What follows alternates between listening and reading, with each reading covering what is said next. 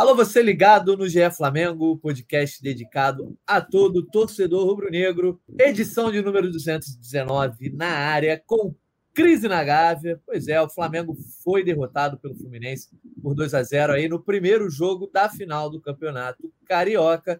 E todos aqueles fantasmas que sempre estão guardados no armário acabaram saindo nesse começo de temporada torcida irritada, críticas pesadas a Paulo Souza, reclamação sobre diversos jogadores, alguns mais veteranos no elenco, outros que também não têm agradado, enfim, um clima bastante pesado depois desse resultado negativo, que faz com que o Flamengo precise buscar a virada no próximo sábado, às seis da tarde, no Maracanã. Hoje eu recebo aqui os nossos setoristas Fred Gomes e Caemota e também Arthur Mullenberg a voz da torcida. Vou começar com o Caê Mota, que está nos nossos estúdios, lá no prédio do esporte da TV Globo, na Barra da Tijuca. Caê Mota, você que estava no Maracanã ontem, é, acompanhando essa partida aí de perto.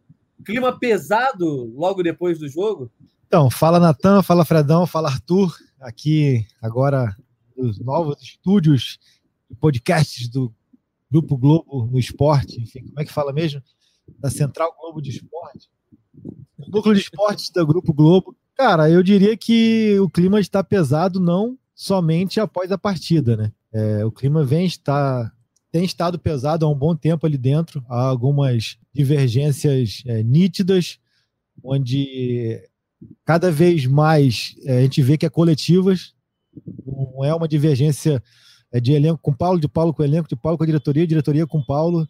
A percepção que a gente tem, a gente vai até trazendo no noticiário do GE nos próximos dias, é de que há uma é, há conflitos coletivos ali, há divergências, perdão, divergências coletivas ali que precisam ser ajustadas, e isso não tem como a gente não imaginar que isso é, não esteja contribuindo para essa performance ruim do Flamengo dentro de campo. O Flamengo chegou ontem, se não me engano, ao dia de número 80, 80 e pouquinho, sobre o comando do Paulo Souza, e a gente não pode dizer que a atuação ruim de ontem foi um ponto fora da curva. O Flamengo chega agora aí a sua reta final de pré-temporada, se a gente usar o Carioca como pré-temporada, chega a sua reta final de pré-temporada sem, sem ter uma chamada, como o Felipe Luiz falou, uma química entre o que seu treinador deseja e o que o time tem executado. Acho que a gente falar em química é uma, acaba ficando é uma justificativa muito abstrata, muito subjetiva, mas está claro que há um gap, há um vazio, e até perguntei isso ao Paulo Souza ontem em coletiva, há um vazio entre a teoria do que ele quer implementar e a prática. E aí a gente tem que debater aqui e até usar como, como objeto a resposta dele sobre os responsáveis disso, que é uma questão de dificuldade do elenco de absorver, dificuldade do elenco de executar, ou dificuldade dele mesmo de passar as ideias dele. A gente está fazendo ainda, tentando buscar esse diagnóstico, mas a realidade é que as coisas estão longe de sair dentro de uma fluidez. Eu acho importante a gente pontuar isso, independentemente do resultado do sábado. Né? Até falei com o Arthur no penúltimo podcast, que ele falou sobre o jogo com o Vasco, e ele comentou: ah, se por acaso as bolas do Marinho entrassem, a dinâmica da percepção ia ser diferente. Acho que não, acho que a questão do placar difere da nossa análise do jogo, e nesse caso também é, a conquista ou não do título tem que vir separada da análise do que tem sido o trabalho até aqui. É, acho que o Flamengo precisa pensar muito mais do ponto de vista macro da temporada, no que ele projeta, no que ele está colhendo de frutos dessa temporada. Não sou eu não somos nós que vamos diagnosticar aqui se o problema é o Paulo Souza, se o problema é o elenco. Acho que a diretoria está ali para isso. Acho que em muitos momentos, por sinal, a diretoria é omissa nesse, talvez não no diagnóstico, mas na tomada de decisão. A gente vê muito pouco Marcos Braz e Bruno Spindler se posicionando publicamente ou até mesmo internamente. A impressão que eu tenho é que eles dão aquele, falando bom é, castechano, dão um chamado um passo ao costado, que é um passo atrás e deixam que as coisas é, aconteçam observando de longe. Acho que não é o papel de quem está na função de gestão, só que acho que o Flamengo precisa olhar, entender muito bem o que ele quer como temporada. Se tem a convicção de que o Paulo Souza vai fazer essa reformulação e vai com ele até o fim, que se passe essa convicção para o Paulo Souza e que se passe também publicamente. Tem a convicção de que esse elenco, pela história que ele construiu, precisa ter alguma certa autonomia e algum certo lastro ainda, que se passe essa mensagem e que se diga ao Paulo Souza que essa reformulação seja menos brusca. A questão é que do jeito que está, parece que cada que há uma divergência, uma diferença muito nítida entre o que o Paulo Souza pensa de reformulação e de novos conceitos e de que o elenco, o elenco pensa de que como deve ser conduzido esse processo. Perfeito, Caio. Vamos então, a gente vai aqui ao longo do podcast falar sobre essa questão macro, olhando todo o trabalho do Paulo Souza, olhando para frente na temporada e esse, esse começo também. Beleza, Caio, a gente então vai falar aqui ao longo desse podcast muito sobre o macro da temporada, sobre o trabalho do Paulo Souza como um todo, porque essa derrota acabou é, justamente trazendo à tona todos os problemas que talvez vinham sendo disfarçados por resultados positivos contra adversários não tão quali, é, qualificados. Antes da gente entrar nessa parte do macro, a gente dá uma pincelada no jogo, falar um pouco sobre esse jogo. Afinal, foi um jogo é, relevante aí, no qual o Flamengo, mais uma vez, sofre uma derrota para o Fluminense. E é isso que eu quero conversar com o Fred Gomes. Fred Gomes, vou ser obrigado a provocá-lo, porque no último podcast você disse que na sua análise a diferença entre Flamengo e Fluminense chegaria a ser abissal. Enfim, mas todo, todos consideram que o Flamengo é, é bem superior ao Fluminense. Mas, mais uma vez, essa superioridade não se refletiu, não só no campo durante o jogo, mas como no placar. Uma vantagem importante construída aí pelo Fluminense nesse primeiro jogo. Enfim, é, não tem sido fácil o Flamengo colocar na, essa superioridade técnica em campo contra o time do Abel Braga. Fala, Natanzinho, fala, Caio, fala, Arthur. É, Natan, na verdade, eu acho que o Flamengo ontem realmente mostrou ser o time que é o dono da bola, que, que busca o jogo o tempo inteiro, mas não consegue finalizar. Assim, tem, tem criado muito pouco. É, o Flamengo machucou pouco demais o Fluminense, mas eu assim acho que há erros de todos os lados. Acho que há erros coletivos do Flamengo, como o Caio já apontou, tanto na análise quanto na análise que ele fez agora aqui no podcast. Acho que ainda não há tal química que o Felipe Luiz citou mas acho que houve erro de opção também por parte do Paulo Souza. Ele que sempre falou do Marinho, isso aí o Caio também citou na análise dele. Ele falava que o Marinho acelerava demais o jogo e tudo mais. Aí ele vai e coloca o Marinho de ala esquerda, é ala esquerdo, enfim. E aí, no, no, na própria entrevista, ele falou: acho que nós aceleramos demais. Então, ele optou por um jogador que ele falava que as características iam não iam de encontro com o que ele pensava, assim, não, não se encaixavam na, nas convicções dele. Ele coloca o, o Marinho, entendeu? O Marinho não, re, não respondeu bem, começando desde o início. É, eu acho, continuo achando que a diferença do Flamengo é muito grande. Acho que só o Flamengo buscou o jogo. Obviamente, o Fluminense teve uma estratégia que deu certo, mas o Flamengo também eu vou te contar, meu irmão. O Flamengo tem um problema daquele do, do Andreas, que foi uma infelicidade. Eu não vejo como um erro técnico, eu vejo como uma infelicidade, o um acaso e agora acontece essa com o Léo Pereira, que já é um jogador que vem é, cometendo erros contínuos em momentos decisivos. Acho que ele somou mais um para o cartel dele de erros. Mas, assim, acho que ainda dá. Só que o Flamengo precisa mudar a característica do jogo mesmo. Acho que precisa mais de dinâmica. Depois eu vou dar uma opinião impopular sobre que jogador que eu acho que o Flamengo tem que utilizar na partida de volta. Eu acho assim, tem um jogador que eu acho que é a cara do jogo de volta, que a torcida não quer ver nem pintado de ouro, acho que vocês já sabem quem é. Ah, Rodinei. Não, Andrés Pereira. Eu ia deixar para ah, depois. É, é, isso aí. Eu acho que ele tem. Nem o jogo de volta ou não. A questão é que, assim, é eu vou tô atropelando. Vamos, vamos, vai, fala que eu vou continuar. O que eu acho da questão é muito simples assim. A questão para mim é a gente precisa entender um pouco das tomadas de decisão do Paulo Souza. E cada vez menos as decisões fazem é, menos sentido. Aí você bem falou da escolha pelo Marinho ontem, ele faz sentido ele passar dois meses e meio até falando em coletivo, então não é percepção, é uma coisa que ele reverberou de que o Marinho tem dificuldade cognitiva, tem dificuldade de entender a questão tática, os movimentos e tudo mais, e ele coloca o Marinho numa posição onde o, Marinho, onde o Marinho precisa ter uma compreensão tática de ajuste, equilíbrio, de subida e descida. O Marinho muitas vezes pegava a bola e partia em diagonal e não fazia o corredor à extrema esquerda e o Vitinho tinha que ocupar o espaço. Assim. O Marinho ele comete uma falta com cinco minutos, toma um cartão amarelo que já condiciona a, a, a dinâmica dele defensiva tudo mais, assim, entendeu? Então, assim, voltando no caso do Andreas, é, eu não consigo entender, até foi perguntado ele ontem na coletiva, ele não foi claro também na resposta dele, ele apenas disse que há uma concorrência, é, mas ele ainda não deixou claro o que que o leva a escalar ou o Andreas, ou o Gomes, ou o Thiago, ou o Arão. Não está muito claro o que, que ele deseja de cada jogador. E assim, e são características muito distintas. assim. A partir do momento onde o Flamengo não consegue ter o controle do jogo, como não conseguiu ter o controle do jogo ontem, ao contrário dos confrontos com o Vasco, acho que ontem o time não conseguiu controlar o jogo. O jogo por muito tempo foi foi muito mais aberto do que deveria ou poderia ser. É, no segundo tempo, em especial, o time começa, vem do intervalo com as linhas muito mais baixas, deixando a bola com o Fluminense, ele não consegue con controlar o jogo. Ele tem esse jogador que você pode falar do momento, da, capac é, da capacidade, acho que não tem muito como questionar, mas do momento, da pressão, tudo mais, mas a capacidade dele de, de tentar é, ditar a dinâmica desse jogo, na minha percepção, é inegável. Você sequer utiliza ele, você faz escolhas de substituições ao, ao longo do, do, da partida, que também acho que estão questionáveis. Por que, que, o Bruno Henrique não poderia começar o jogo, mas ele pode entrar com 25 minutos, 30 minutos? Aí ele vai, o Fabrício se machuca, ele tem o Gustavo no banco, ele em vez de fazer uma troca simples, ele coloca o Léo Pereira na do Davi, o Davi na do, na, na do Fabrício. Ele muda duas posições na zaga. Aí o Lázaro ele usa o campeonato inteiro pela esquerda. Ontem ele coloca o Lázaro de, de, de ala direito. Algumas coisas assim. Todo direito dele, não estou aqui para dizer que ele pode ou que ele não pode, é como técnico, só que a gente precisa buscar uma coerência ou um entendimento. E eu não consigo ter o um entendimento dessas tomadas de decisão dele. E o principal, que não tem se provado dentro de campo. Acho que tem muitas coisas que a gente precisa debater aqui. Uma coisa é o processo de reformulação que ele está tentando implementar, oxigenar o elenco, tirar algumas peças que já estão ali viciadas há muito tempo, tudo mais. Isso aí é uma coisa que o clube, o clube como gestão, precisa entender o que quer.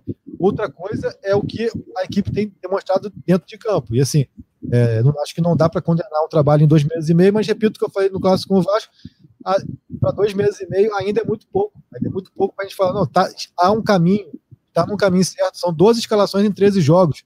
Não que seja problema ele mudar a equipe, mas ele muda muito drasticamente. Ele muda de é, atletas de posição, ele, muda, ele faz mudanças que não fazem sentido.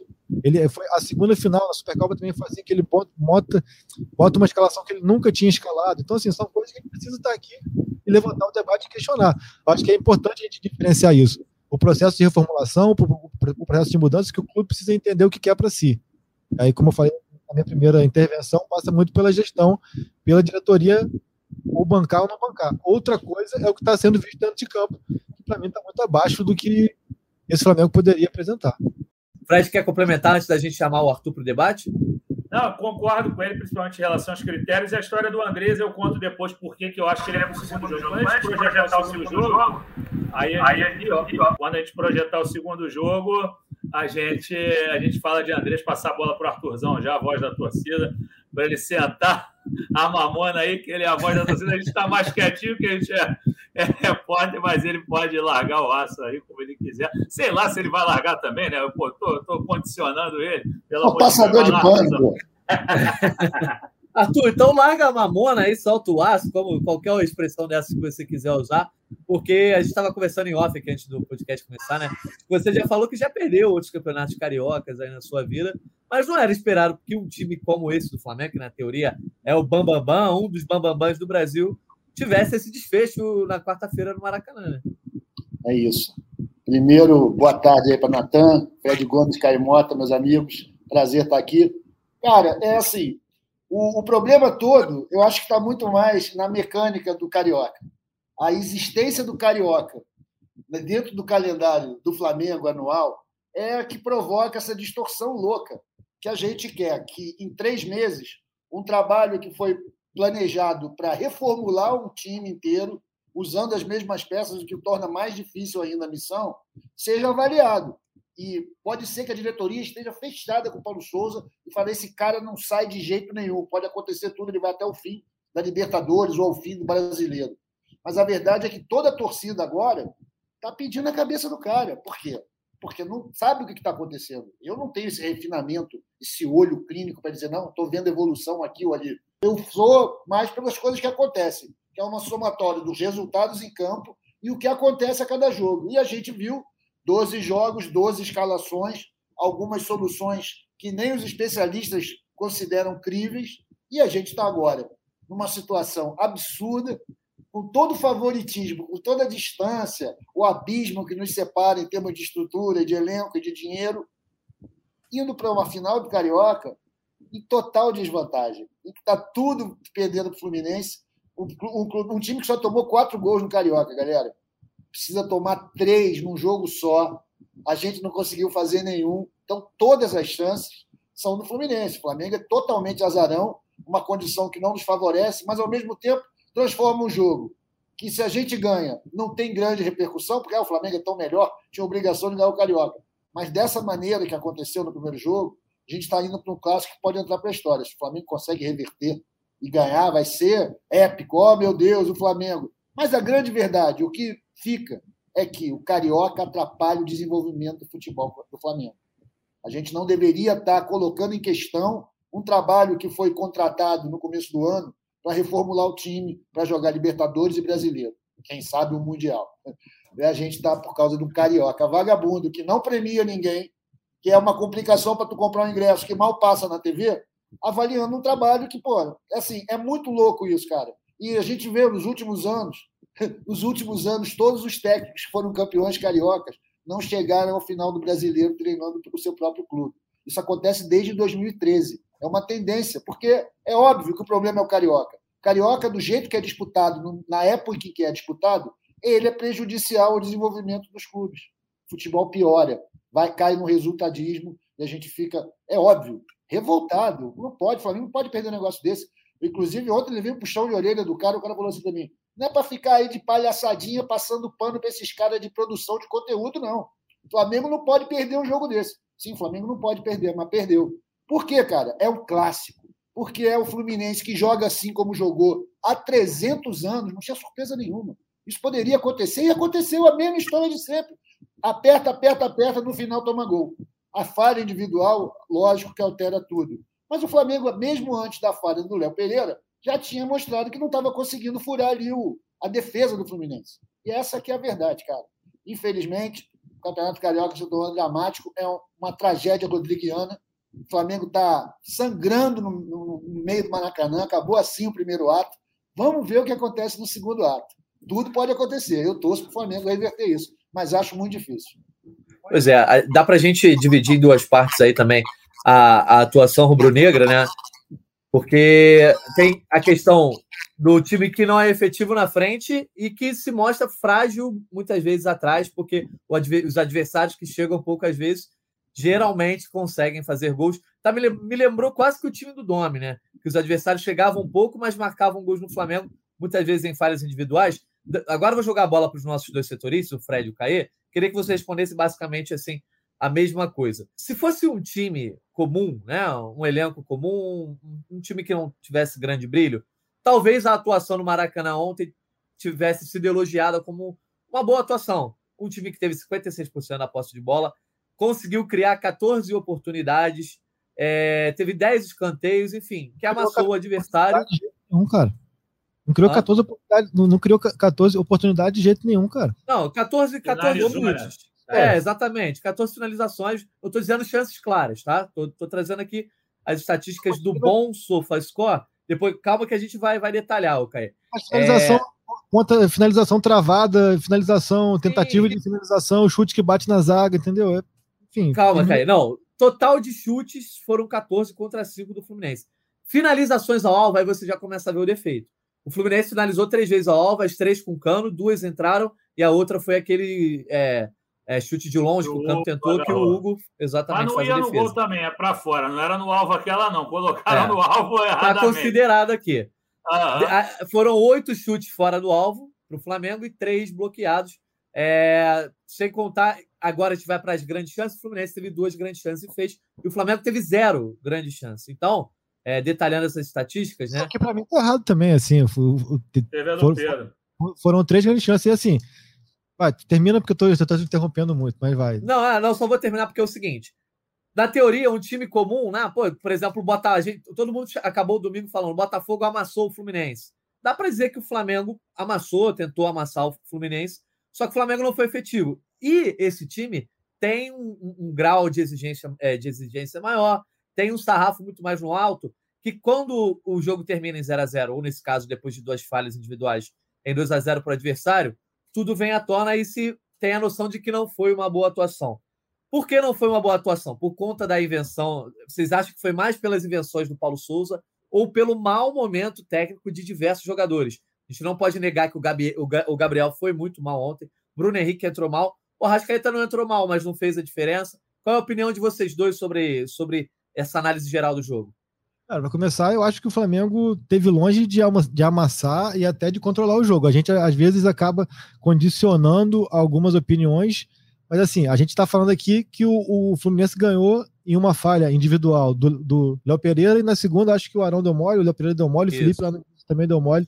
Enfim, só que a gente ignora que as duas únicas chances do Flamengo, que foi aquela jogada que o Arrasca cruza para o Pedro e o Pedro chuta e o Fábio pega, e a segunda, que o próprio Arrasca chuta e o Fábio também pega, também saíram de erros individuais do Fluminense na saída de bola. A gente só, é. só vê um erro quando é contra a gente. Quando Mas, é, a, Caê, a gente, por exemplo, no começo do jogo, o, o, Vitinho quase fez um gol também, né? Que a, ele chega na pequena área, pronto para empurrar a bola para o fundo do gol, a zaga corta no último minuto. Eu considero que isso são oportunidades criadas, né?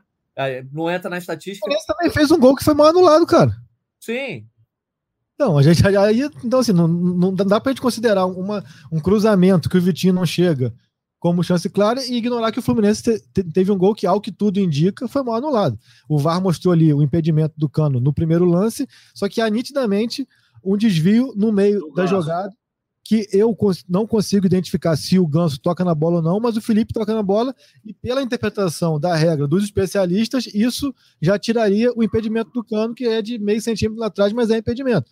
Então, assim, é, a gente não pode ignorar esses fatos, cara. Eu, eu acho que o Flamengo, e aí, e aí que eu falo assim, é, não, não é condenar trabalho nenhum tão cedo, também é entender que é um processo é, de reformulação, e aí tem que ver até que ponto o Flamengo, volta na questão da gestão, está disposto a sofrer os impactos dessa reformulação com as peças ainda ali. Então, assim, se for para ser feito dessa maneira, vai passar, sim, campeonatos e até, de repente, temporada sem ganhar, porque tem que ser reformulado, isso é uma coisa. Agora, a gente não é porque a gente entende que é uma reformulação em curso, que a gente vai ignorar o que nós temos de objeto, que é até aqui esses 13 jogos. E assim, essa atuação de ontem, que o Flamengo tem a posse de bola, fica ali cercando o Lourenço e não mata o jogo, não é uma exclusividade do jogo de ontem.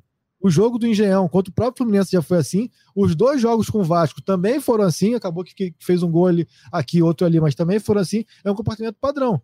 É, as duas únicas boas atuações, na minha percepção, é, foram contra o Botafogo no Engenhão e contra o Atlético na Supercopa. Mas, de modo geral, mesmo contra alguns pequenos, o comportamento padrão desse Flamengo é esse. É um time que parece, até coloquei na análise, como o Fred falou, parece que ainda faz muita força para fazer o que o Paulo Souza pede. Parece que eles ainda precisam pensar um, dois segundos para entender onde é que eles estão, tempo, espaço, espaço no campo, posicionamento, comportamento tático, e esse um, dois segundos que eles fazem força para desempenhar e para executar o que ele pede ali, são suficientes para que o, adversário consiga encurtar espaços, é, equilibrar os jogos. Assim, não acho que ontem o jogo tenha sido de um Flamengo tão dominante, cara. Não vejo assim mesmo. Assim, acho que foi um, um primeiro tempo horroroso, é, duas finalizações reais do Flamengo, foi a cabeçada do Fabrício no escanteio e a falta do Davi. O resto foi isso, foi bola cruzada para lá, bola cruzada para cá. Se a gente começar a contar isso como chance também, vai ter todo o jogo 500. E no segundo tempo, o, o Flamengo começa recuado, deixando a bola com o Fluminense. Aí quando entra o Pedro e o Arrascaeta, muito pelo Arrascaeta, consegue ter aí um pouco mais de disposição ofensiva.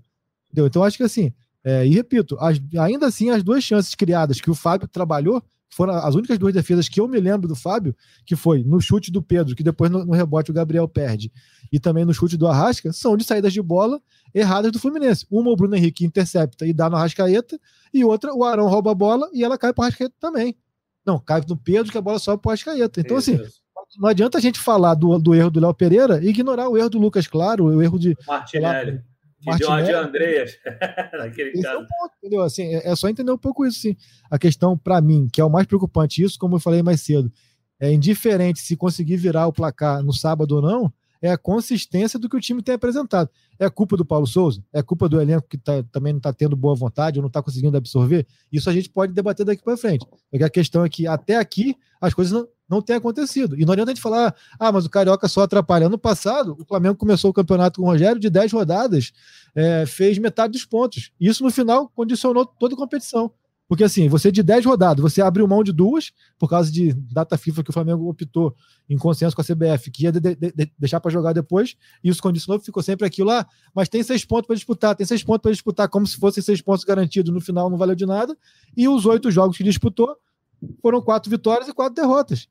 Esses 12 pontos, sem contar os seis que ficaram no limbo, condicionaram até o final da competição.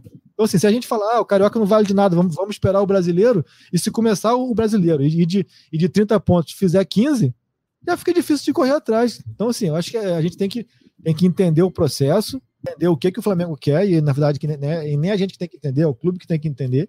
A gente está aqui para expor, mas entender também que, por ser um processo é, que aí eu concordo que é, que, que, é de cortar na carne, que é sacrificante, que não é simples, que é difícil o Paulo Souza fa fazer o que ele está tentando fazer com a anuência do Marcos e do Bruno, que foram lá em Portugal pedir, ó, a gente quer alguém que cobre, alguém que, que rompa com 2019, alguém que, que tire da, da zona de conforto. É um processo que ele vai fazer, que não vai ser de uma hora para outra que vai, que vai da liga. Porque a questão é que a gente tem, não pode, por conta disso, vir aqui falar: ah, não, não vamos criticar esse jogo porque é um processo. Não vamos criticar porque é processo. Porque a gente, a gente perde até a referência de quando que a gente pode criticar. A gente pode criticar o quê? A partir de maio, de junho, de julho? Ou deixar isso, isso, pré-determinado ou a gente vai, vai analisar jogo a jogo. Então, acho que é isso, cara. Acho que. Não, Caio, é... eu acho que, te interrompendo agora, eu acho que é importante essa crítica ser constante. Desde o primeiro momento, ainda que não tenha subsídio para a gente fazer algo muito científico, seja só o feeling. O problema para mim não é você dizer, ah, o carioca não vale como análise. Não é isso. É que o carioca está valendo como análise. É encarado pela torcida, vai se criando um clima, e a, e a diretoria responde muito a esse tipo de cobrança, mandando o cara embora muitas vezes mesmo depois que ele ganha o Carioca.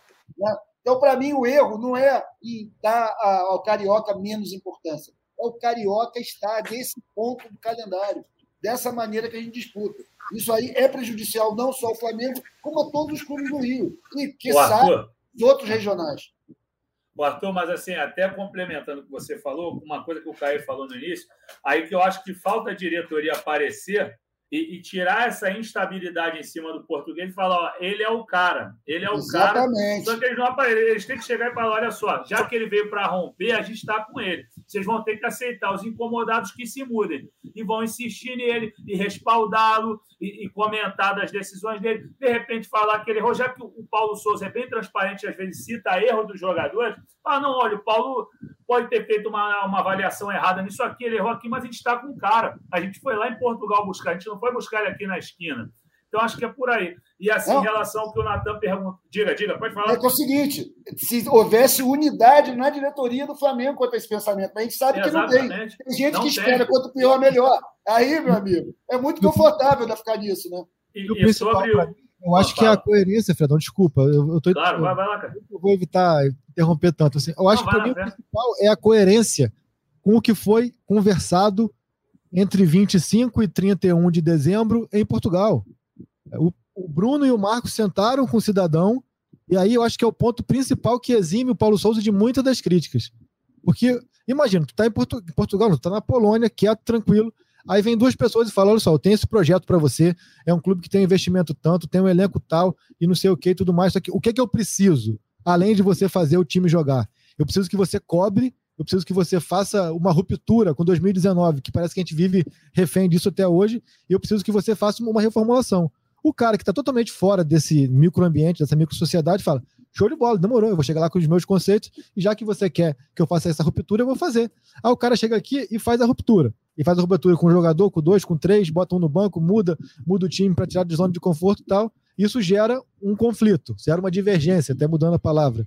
Só que aí essas mesmas duas pessoas que lá atrás pediram que você fizesse essa ruptura, fazem o quê? Aproveitar que está com câmera, faz isso aqui, ó. É isso. Deixa, deixa pra ver o que é, vai é isso. Exatamente, Aí não adianta, cara. Não adianta. Tu tem que chegar lá atrás e falar assim: não, não, ele tá é, fazendo. Os leões, né? Ele tá fazendo isso porque eu pedi lá atrás. A gente precisa passar por esse processo. Porque sabe o que? Fica a impressão de que o que o Arthur falou. Se tudo der certo, a diretoria vai chegar para os medalhões e vai falar: Ó, oh, o Paulo Souza que pediu para vocês irem embora, eu vou ficar aqui e segura porque tá dando certo. Se tudo der errado, manda o Paulo Souza embora e vira nos medalhões e fala: Aí, ó, viu? Segurei a bronca de vocês porque eu tô com vocês, não tô com ele. É isso, Aí fica é muito isso, cômodo é para eles em qualquer situação, cara. É exatamente é muito isso, cara. Se exatamente cara. isso. É isso. E assim, em relação ao jogo, Natan, só para arrematar. arrematar Sobre o, é, o domínio também que você citou, que o Caio discordou, eu discordo também, acho assim, procurou o jogo o tempo inteiro, sim, procurou o gol adversário, sim, mas o melhor em campo para mim foi o João Gomes, que mostra que ele teve que batalhar para ganhar porque o Fluminense teve a bola. O João Gomes toda hora no combate ali, dando um gás danado e tudo mais. Acho que o Vitinho estava bem, mas saiu, porque teve o problema ali, se machucou. O Everton Ribeiro começou bem, depois deu uma caída. Então acho que o Flamengo amassar, amassar efetivamente não amassou e não amassou ninguém. Eu acho que realmente Sim. o jogo que o Flamengo amassou até hoje foi contra, contra adversários, mais ou menos. Bangu não conta, mas mesmo contra o Bangu, quando o Flamengo fez 3 a 0 depois, ó, dormiu, largou aí, fez uma substituição ou outra e tudo mais, e aí conseguiu fazer os 6 a 0 Contra o Botafogo, o Flamengo amassou. Contra o Atlético Mineiro, o Flamengo empolgou.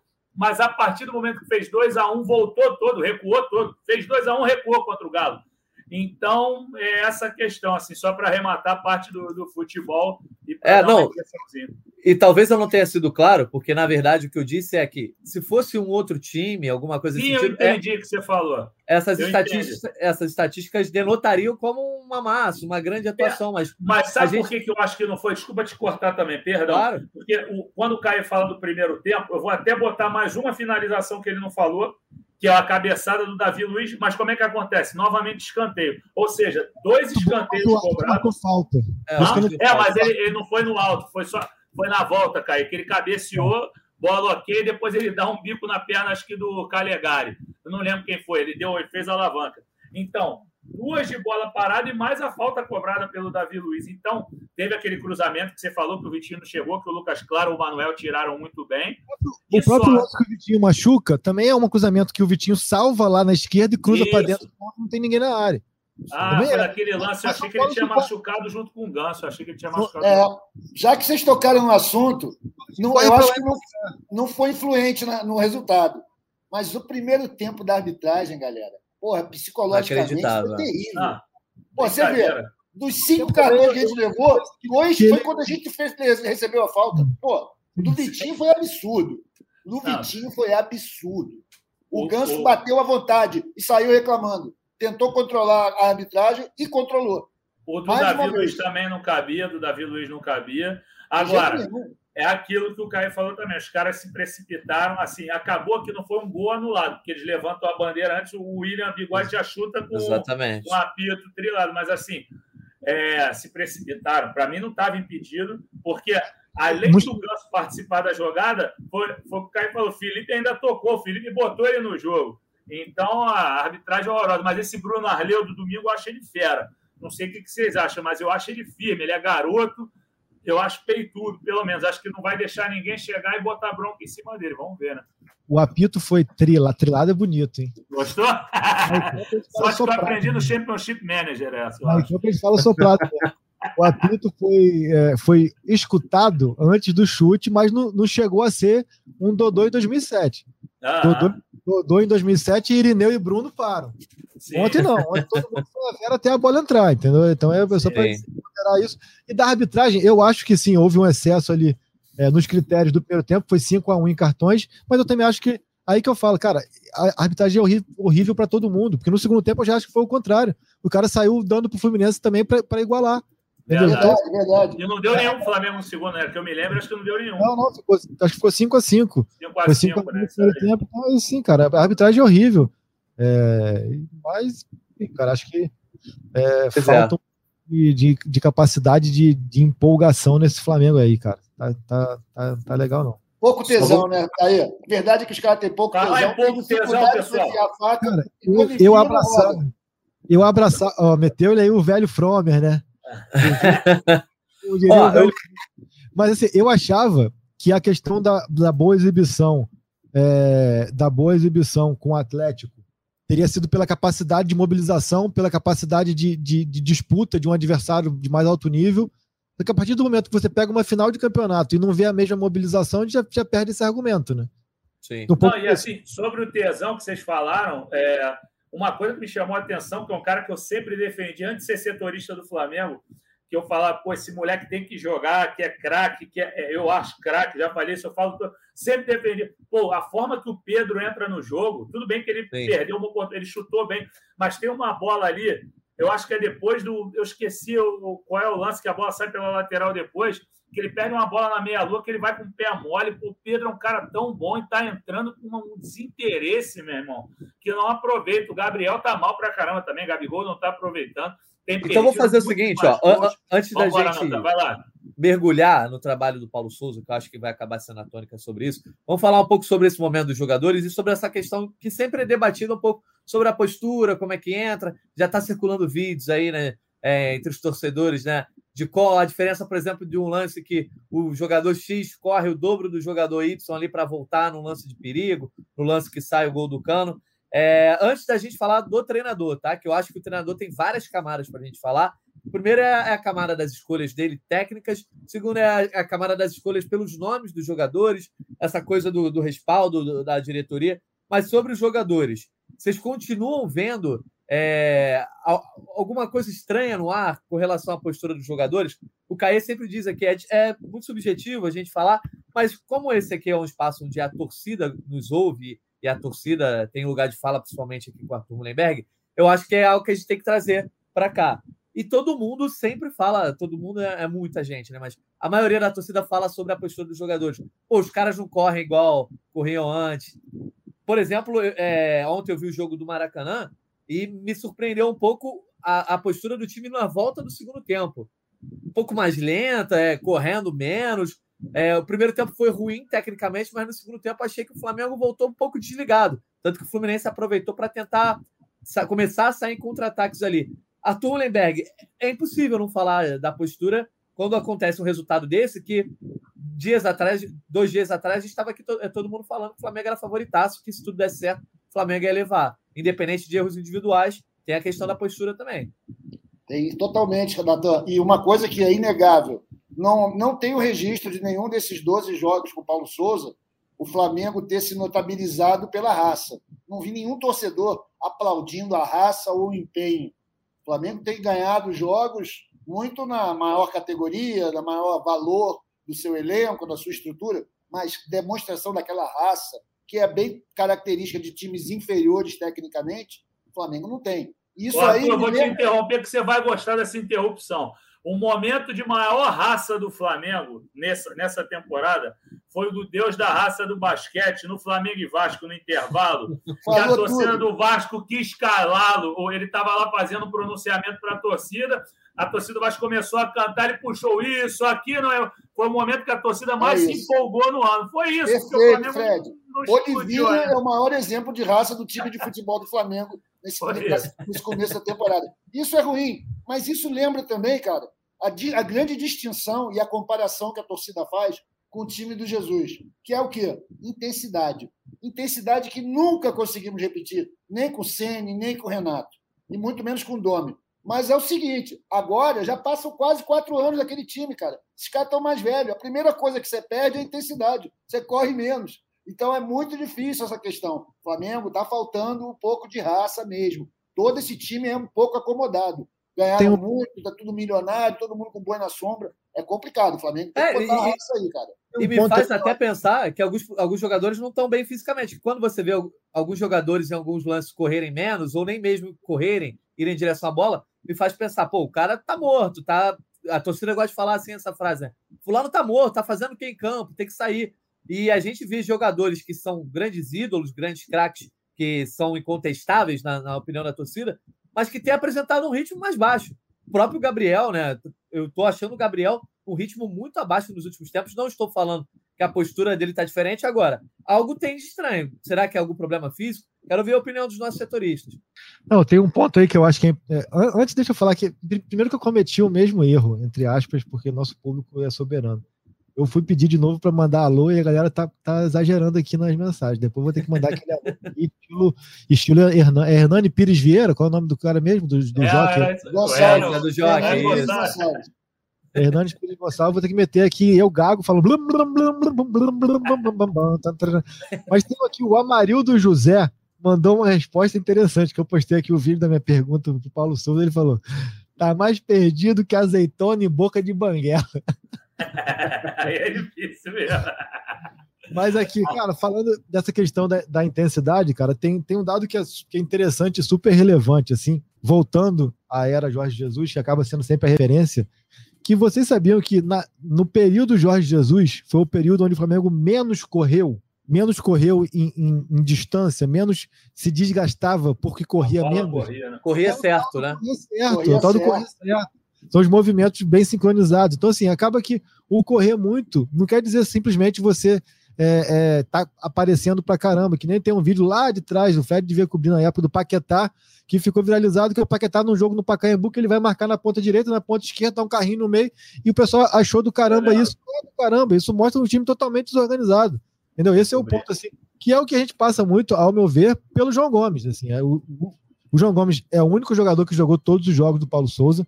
É, para mim, um dos grandes é, que se salvam nessa temporada. Mas, para mim, também é inegável que ele acaba entrando muito é, nas manchetes ali dos debates de bares, porque ele é esse cara que aparece bastante correndo errado. Ele corre demais e aí acaba, muitas vezes, é afobado, comete muita falta, mas muito por, esse, por ele querer fazer esse cobertor, é, cobrir esse cobertor curto que virou o time do Flamengo. Assim. Não é uma crítica a ele, mas acaba que muito do que ele aparece também é aparecer por querer cobrir espaços desse time que é mal ajustado no sentido de organização. Então, assim, é, entender um pouco isso, eu acho que a questão da, é, eu evito entrar nesse debate da questão da mobilização e achar que alguém corre menos ou corre mais é, por, porque, não, está bem com o técnico, isso aqui, eu acho que é, o nível de, de, trabalho profissional, eu prefiro e, e não acreditar nisso, porque eu acho que não faz muito sentido, mas eu acho que o ponto principal é que é um time desorganizado. Acaba que quando é um time desorganizado, ele corre mais errado, então acaba parecendo que ele corre menos na intensidade, porque ele corre errado, ele desgasta mais e ele acaba tendo menos potência para ser esse time ajustado, como a gente falou aqui do, do, Jesus, que parecia que era um time que voava fisicamente, e voava por quê? Porque corria menos. Era um time que, se você pegasse o campo, o campo é isso aqui, ele estava sempre juntinho aqui. Então, ele movimentava aqui, movimentava aqui, movimentava aqui, ele corria menos espaços estava sempre no espaço certo e ajustadinho. Então, acho que é isso passa também muito pela compreensão dos jogadores do que o técnico quer e pelo técnico também conseguir colocar esse time mais ajustado. Assim, eu acho que a correria pela correria muitas vezes é o chamado, não sei quem é fora do Rio se está acostumado a essa, esse, esse jargão que a gente tem aqui, que é o carrinho do Nélio, né? Aquele carrinho que não vale de nada e a torcida acha, acha incrível porque o cara deu um carrinho lá na linha lateral com a bola saindo já, entendeu? Então, assim, o correr por correr diz muito pouco, né? O Fluminense fez muito isso ontem, o cara vibrando na lateral do campo no início do jogo, tudo era isso, os caras fazendo isso em cima. Olha só. Pô, o cara deu uma cotovelada ali, irmão, no Marinho, deu nada, ele já tinha cartão amarelo ali. Foi um momento que eu falei, pô, se, a, se melhor o cara agora, o Felipe ali, o jogo ia ser outro. Mas o juiz. É, mas eu não achei que pegou, né? não, Arthur. Eu achei que não pegou, não, cara. Eu achei que pegou, mas tudo bem, eu dou desconto também de que eu, eu tenho. Se você, se você pegar o, o, o, lance frame a frame, o Felipe ele, ele bate na bola com uma folga de, sei lá, de 50 centímetros, um metro para o Marinho, depois dá o choque. E o choque ali, eu não acho que ele faz um movimento de cotovelada. Ele pode ter colocado para se proteger, porque era um choque em alta velocidade. Mas ele atinge a bola bem antes do Marinho chegar na bola. Então, assim, ali é mesmo é, malandragem, eu acho que foi mais. Acho que o Felipe muitas vezes é maldoso. Muitas vezes ele é ele é maldoso, como foi no, no próprio jogo do Olímpia, em lance parecido, que ele chega na bola e larga mesmo o cotovelo no cara, uma bola de cabeça. Agora, nessa bola, eu acho que ele consegue atingir a bola e ali é muito mais uma proteção, assim. Tanto que o Marinho cai fazendo aquelas. aquelas Marinho também tira credibilidade, né, Caio? Marinho até quebrou a Se joga todas, pô. Exatamente. Então vamos falar agora sobre o nosso professor Paulo Souza, né? A gente poderia ficar aqui tempo falando do Léo Pereira, mas não sei se vocês querem comentar alguma coisa sobre isso. A torcida, por exemplo, ontem depois do jogo, eu fiz uma postagem no Twitter, vieram lá, amanhã tem que falar do, Léo, do GE Flá que o Léo Pereira não pode estar no elenco do Flamengo. Eu considero que o Léo Pereira é o pior dos zagueiros do elenco, tá? É, eu acho, acho que a... juro. Não acho. Você não acha? Mas então, eu quero ouvir vocês dele. aí. A, a, falha dele, eu acho que é uma falha que acontece em jogo. Eu, por exemplo, falei aqui no GE Flamengo na época da Libertadores que a falha do Andrés acontece. Então, eu não posso me contradizer agora, chegar a falar que a falha do Léo Pereira não acontece. Mas a dele acontece muitas vezes. Aconteceu diversas vezes na era Dome. Enfim, e aí você passa a analisar também aquilo que o Caio falou, né? já também já virando a chave lá para o nosso professor Paulo Souza. Ele prefere botar o Léo Pereira, mudar a posição do Davi, e aí você ainda tem o Felipe Luiz, que nitidamente é um cara que na, na metade final do jogo, né, no quarto final do jogo, tem muito mais dificuldade para fazer as movimentações, por uma questão óbvia de idade, e aí é, um gol aos 37 um aos 39. A gente viu o que aconteceu. O que vocês querem falar do, do nosso glorioso Léo Pereira aí? Não, eu, eu também acho que é difícil ele jogar numa zaga muito exposta. Isso também dificulta. Lá, é como o Caí já falou, ele e o Gustavo Henrique jogavam em zagas muito protegidas. Aqui no Flamengo os caras estão expostos. Eu acho assim, fazendo uma análise curta de pouco tempo de Flamengo como setorista e de quem acompanhava os jogos do Flamengo de longe. Eu acho que o problema dele é mais falta de concentração, assim, por por não ter talvez uma sequência, porque eu não acho mau zagueiro mesmo. Acho que o que o Paulo Souza falou ontem, que ele tem velocidade, que ele é combativo para caramba, que ele é ótimo no jogo, no, no, jogo aéreo, eu concordo com isso tudo.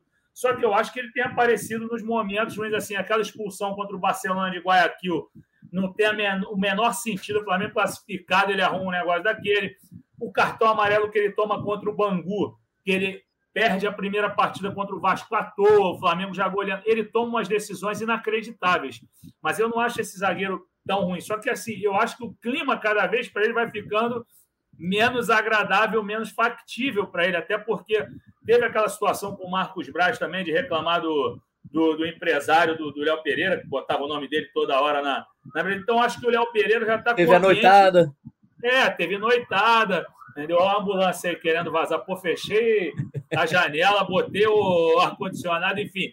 Mas, cara, eu não acho ele, esse zagueiro tão ruim, mas eu acho que agora, é assim, eu acho que colocá-lo no domingo, por exemplo, não dá. Eu acho que dá para botar o Andreas, que tem a questão psicológica e tudo mais, mas quando você perguntar isso, que eu quero só um parênteses para falar por que, que eu acho que o jogo é do Andreas, aí depois eu falo disso.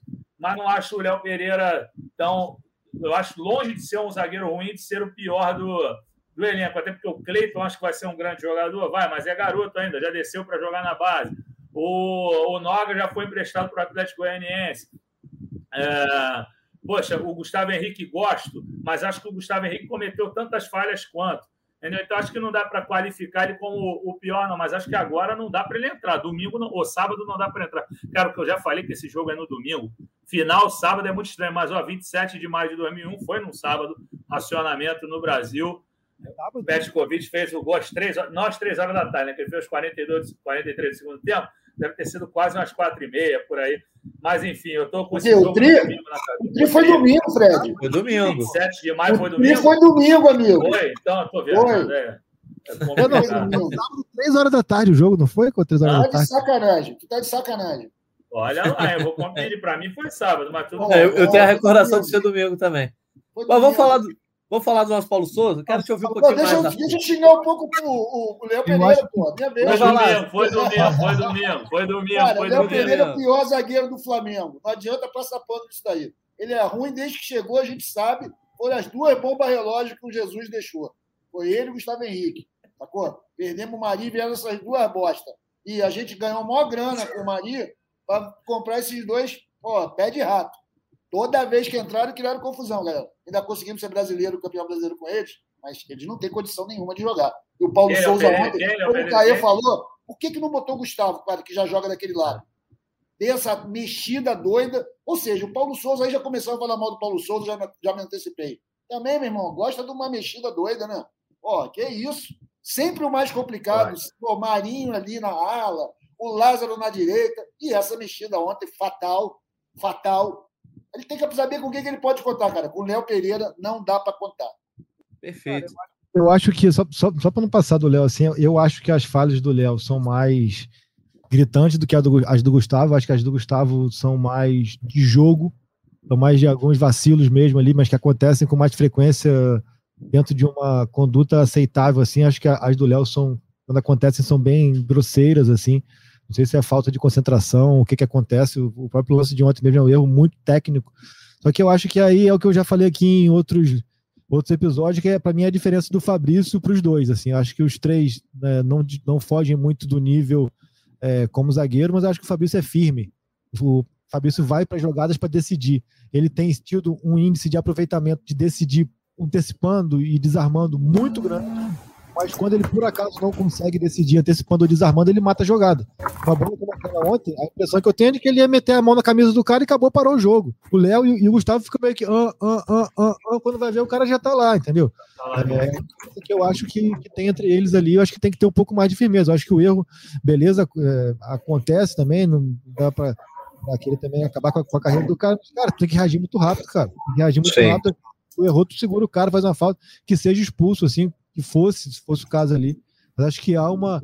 Ah, o que que tá acontecendo? A Andorinha passou lá em cima, e quando vai ver, já passou, entendeu? Ele é acho muito que, boca aberta, Caê. Muito. Acho que o Felipe teve uma capacidade de uma leitura de, de jogo, uma capacidade de recuperação incrível ali, de posicionamento de corpo. Ele, ele acompanha com o corpo de lado e consegue virar o corpo e reagir, só que ele chega podendo definir ou com, muito, com mais firmeza para lateral ou até para escanteio, tudo em cima do canto. É, não que tenha. Tenha e dá sorte, né? Que a bola estava ali para o cano, que ela podia sobrar para outro lado, né? Cara, e pô, cara, e, e, aí entra aquilo também, cara, na boa, qualquer goleiro de, de pelada vai sair ali naquela, naquele xizinho, né? Vamos aqui, ó, sai aqui, ó, ó, ó, ó. Saiu aqui, meu irmão, que isso, velho?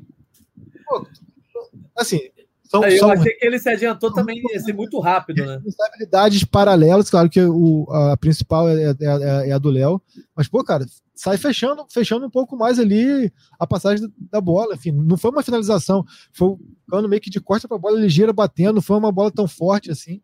Mas, enfim. É, e eu só acho que não dá para dizer também que o resultado foi injusto, cara. Eu acho que não dá para a gente querer. E já falei isso no outro clássico e falo de novo. Justiça. Zero. Não, não dá para tratar todos os adversários com a régua do Flamengo. A régua do Flamengo é uma coisa, do outro é outra. E o Fluminense, dentro, dentro do que ele pode apresentar, ele tem feito muito bem, cara. Quatro vitórias seguidas não são por acaso, entendeu? E cabe ao Flamengo tentar, entender isso aí. É, é, o que o Mansur falou. Eu acho que mais do que o, o, o 2 a 0 o histórico dos últimos sete clássicos, seis vitórias do Fluminense, de, é, dá um peso muito maior para essa vantagem do Fluminense. Né? Pois é. Toda razão. E outra coisa, né, cara? O Fluminense não tem medo de jogar mal e ganhar os jogos. O Flamengo Zero. fica nessa de jogar bem e perde. O Fluminense Sim. jogou bem ontem? Não, jogou mal, foi dominado o tempo todo. Mas na hora que teve lá na frente, compadre, meteu as duas, acabou com a palhaçada. O Fluminense é do Abel tem medo de jogar bem, Arthur. É, é isso, o Abel é isso. Evitem jogar bem, queridos. Eu quero ganhar o jogo. pois é. Agora eu vou só retomar aquilo que eu tinha falado lá atrás, para a gente começar a falar do Paulo Souza. Eu dei aquelas estatísticas todas no começo do podcast, justamente para falar sobre isso de régua. Porque para o Flamengo de hoje, com a qualidade técnica que esses caras têm com a bola nos pés, criar é, meia dúzia de, de, chutes, cruzar 25 vezes, que foi o que o Flamengo cruzou, não é suficiente, né?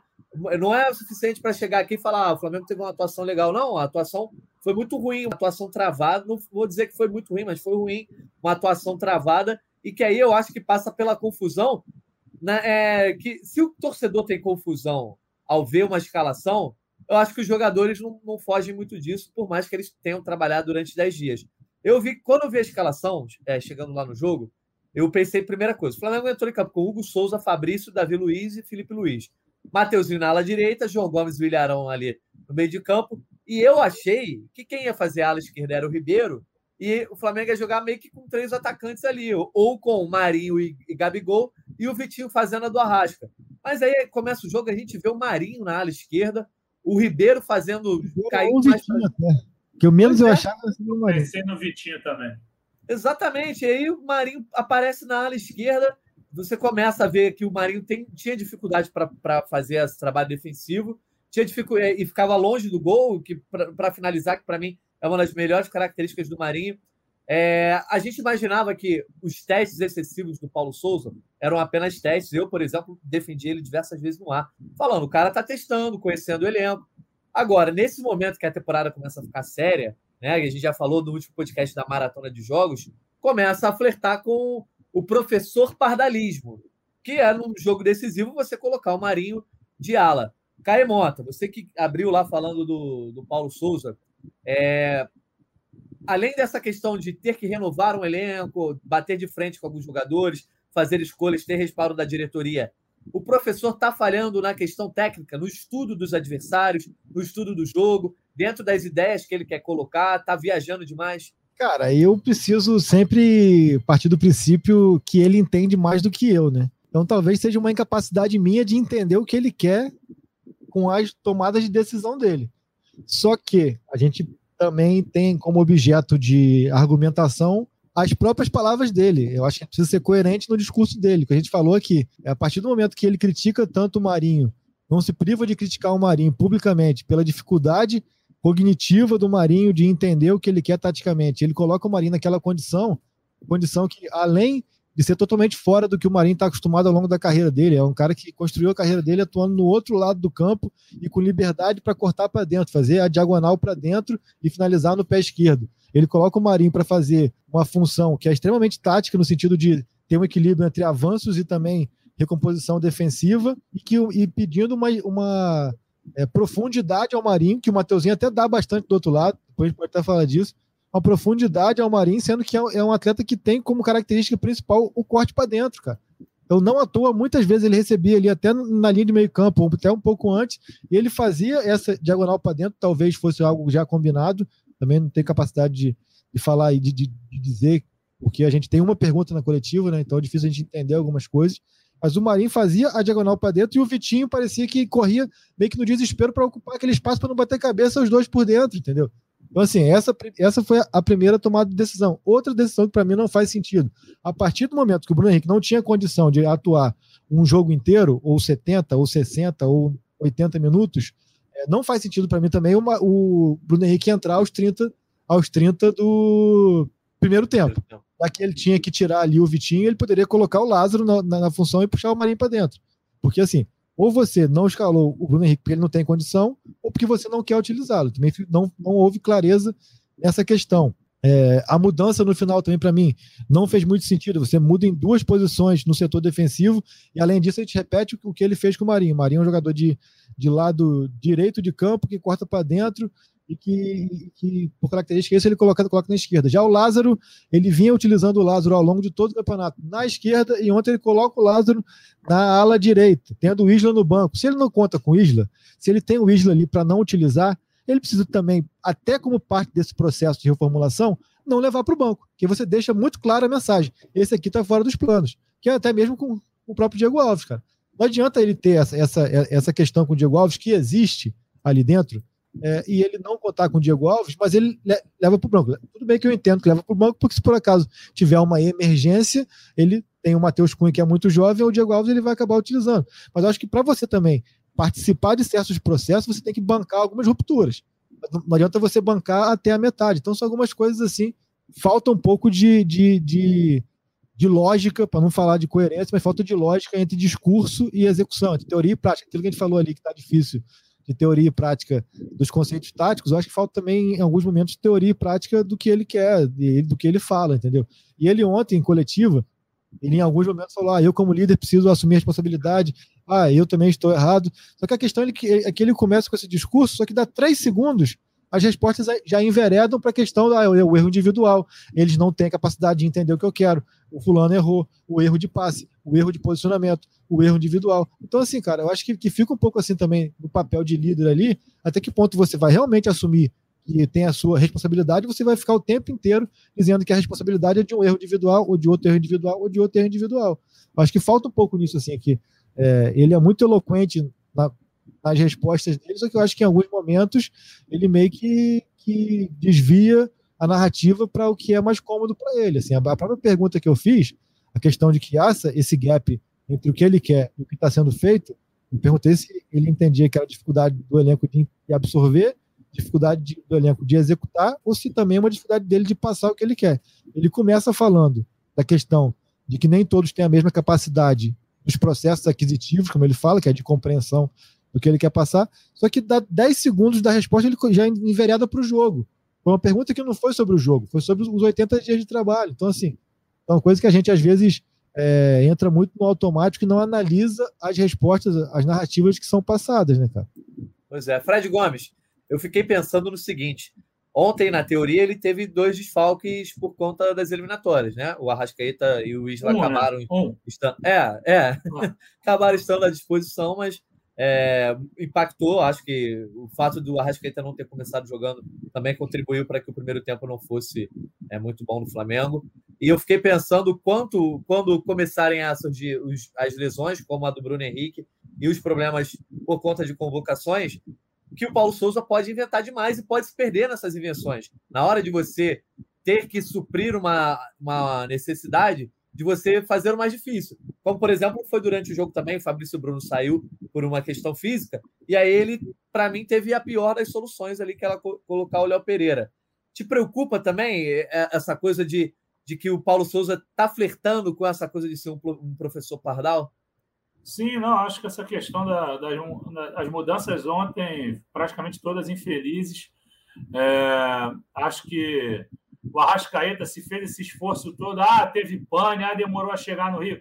Meu irmão, o cara veio, se, se fretaram um voo, tinha que ser titular. O Flamengo Sim. não fez um segundo tempo exuberante? Não fez. Longe disso. Mas o Arrascaeta entrou, mudou a cara do Flamengo. Mudou. O Flamengo já fez um salseiro ali pela direita, que nem era da, do Arrascaeta antigamente, mas ele está no posicionamento agora que ele flutua por ali. Ele vai bem pela esquerda, vai bem pela direita. É o ano do cara. O ano que o Arrascaeta está arrebentando. Tudo bem que ele já arrebenta faz muito tempo. Mas esse ano ele é o principal jogador, mas com sobra, mas sobrando, sobrando, sobrando, sobrando. E aí ele entra só no segundo tempo. É melhor botar o cara desde o início. Eu estava vendo Seleção Sport TV ontem, o Pedrinho falou: nesses casos, se, se, o, se, o, treinador me pergunta, eu falo: eu quero começar, eu não quero entrar no final. Se eu não aguentar, eu saio. Agora, eu quero começar é esse jogo. Eu acho que faltou colocar o Arrascaeta desde o princípio. Em relação às opções, foi o que o Caio já falou, que você é, arrematou, é aquilo, pô. Não dá para você pegar o Léo Pereira e colocar de líbero ali, trazer Davi Luiz para cá, mudou tudo, cara, mudou completamente. Se fosse para colocar o Léo Pereira nesse jogo, era para colocar no lugar do Felipe Luiz, caso o Felipe Luiz precisasse sair, para jogar ali pela esquerda. Entendeu? Então, acho que não, não tem sentido. Era para entrar o Gustavo Henrique ali, sem dúvida. Não, não, vi, não via motivo para não entrar o Gustavo Henrique. Então, ele já tem tomado umas decisões erradas. O Lázaro do lado direito, não, não dá para entender. O Mateuzinho fez uma péssima partida. É outro que eu defendo para caramba, que acho que tinha que ser titular. O Mateuzinho errou tudo, tudo errou praticamente. Tudo. Ontem foi, foi, complicado. Muito mal, muito mal, muito mal. Até falei que o Isla não foi desfalque, mas acabou que talvez o Isla jogasse melhor ontem. É, mas, assim, acredito que as decisões foram equivocadas, sem dúvida. Assim, o, o, mas a do Marinho é aquele negócio que o Caio falou. O cara jogou a vida toda pelo lado direito. É conhecidamente um jogador de cortar para fora e dar aquela bomba. Inclusive, ele bateu uma falta na lua também.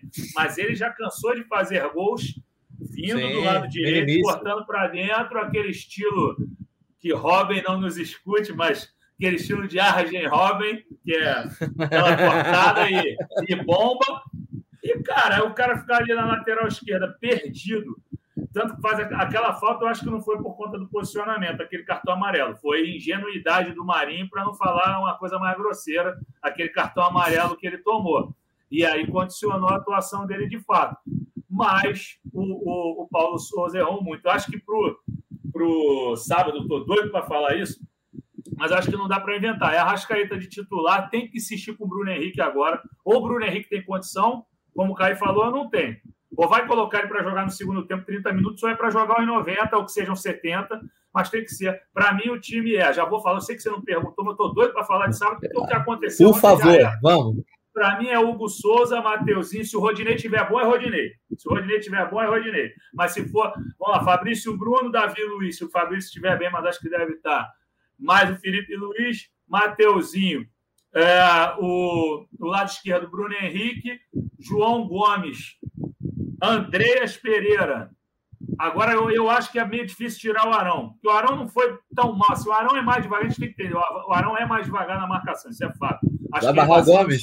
Não, Gomes e Andreas. Não, não dá para barrar, mas eu acho que o Andrés tem que entrar pelo poder de finalização e pelo ritmo que ele dá ao jogo, os passes, sejam os passes verticais tem que arrumar um lugar para o Andrés. Eu estou barrando o Arão por hora, mas eu acho que o Arão tem que ser titular durante o campeonato. Não sei como. Tem que dar um jeito. É, enfim. E aí, depois ali, Bruno Henrique, Arrascaeta, Everton Ribeiro e Gabigol. E, e, é dessa forma. Tem que ter opção de chute de fora da área. O, Agora, Fredão, só uma coisa. Só te interrompendo, que eu acho que é uma questão relevante. Claro. Everton Ribeiro, cara, tá em catalepsia desde Pode 2020. Ser. Pelo Pode amor ser. de Deus, cara. Ontem um ele cometeu um erro gravíssimo ontem, que foi pouco explorado aí por vocês. Já sei quem que é. Já, já, já, o cara coroa. Não, o cara coroa. Pelo amor de Deus, isso é básico, gente. O Flamengo não ganha título atacando pro lado errado, porra. Não, entendeu? É um negócio que é inaceitável. Inaceitável. Porra, mais uma vez o Flamengo. Só faltou o cartão preto. Cara, não dá. Ali, o cara que é capitão, já está cinco anos no clube, bicho. Sete anos, né? Sete anos no clube, sétima temporada no clube. Vai, ele ganha o cara coroa e pede o campo errado, pede bola. Ah, que há. Essa aí, eu, porra, tu sabe que, eu, sabe que eu gosto de você pra cá, mas essa eu, eu, eu sacanei muito amigo meu no outro grupo, que o Natan faz parte também. Ele tava esperneando para dizer, meu Deus, o cara coroa. Eu falei, não, porra, não foi o cara coroa. Não, isso conta. Isso é ciência. Poxa, Fred Gomes, isso não é subjetivo, isso é objetivo. Quando o Flamengo foi campeão, fazendo gol naquele gol lá do Maracanãzinho, foi Campeonato Brasileiro de 87 com a União. Mas foi no primeiro tempo. No primeiro segundo tempo. é voltando lá para ele. Tem que ser assim. 2009, Essa é a regra da vida, pô. Isso é o mundo como nós conhecemos. Para que mudar isso? 2009 é. também foi, foi no outro lado por causa do porque o Grêmio safado tentou nos desestabilizar.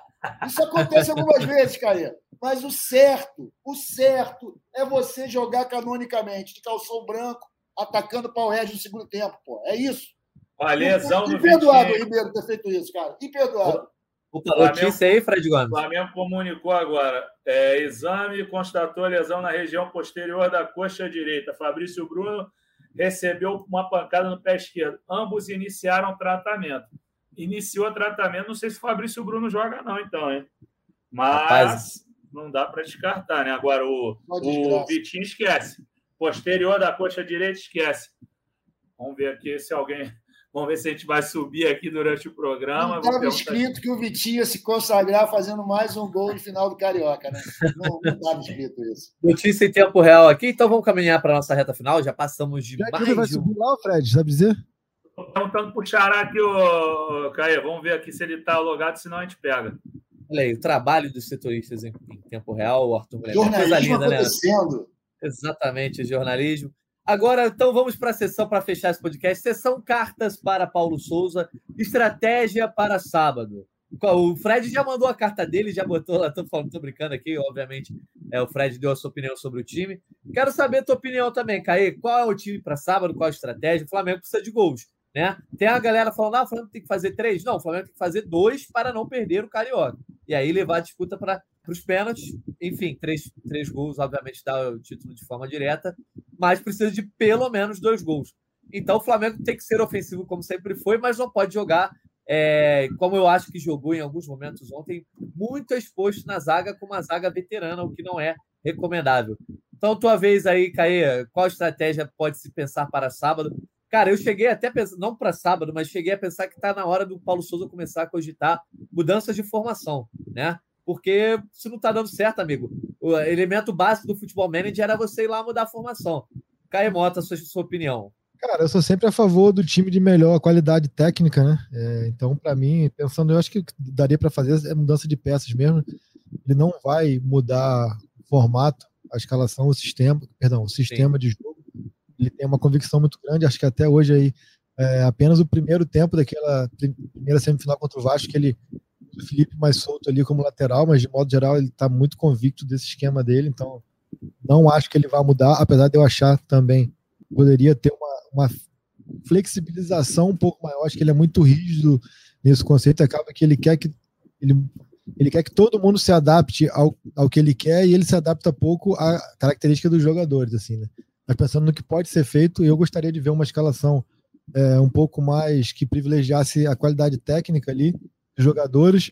Então eu iria de Hugo, é, Fabrício, Davi e Felipe. Acho que a zaga, de modo geral, até as falhas no final ali do Léo Pereira, principalmente, eu acho que a zaga foi a melhor parte da, é, da equipe. Assim, acho que Fabrício, Davi até o próprio Felipe foram muito, muito firmes e, e, e consistentes no que poderiam apresentar. Então vejo porque mexer na zaga.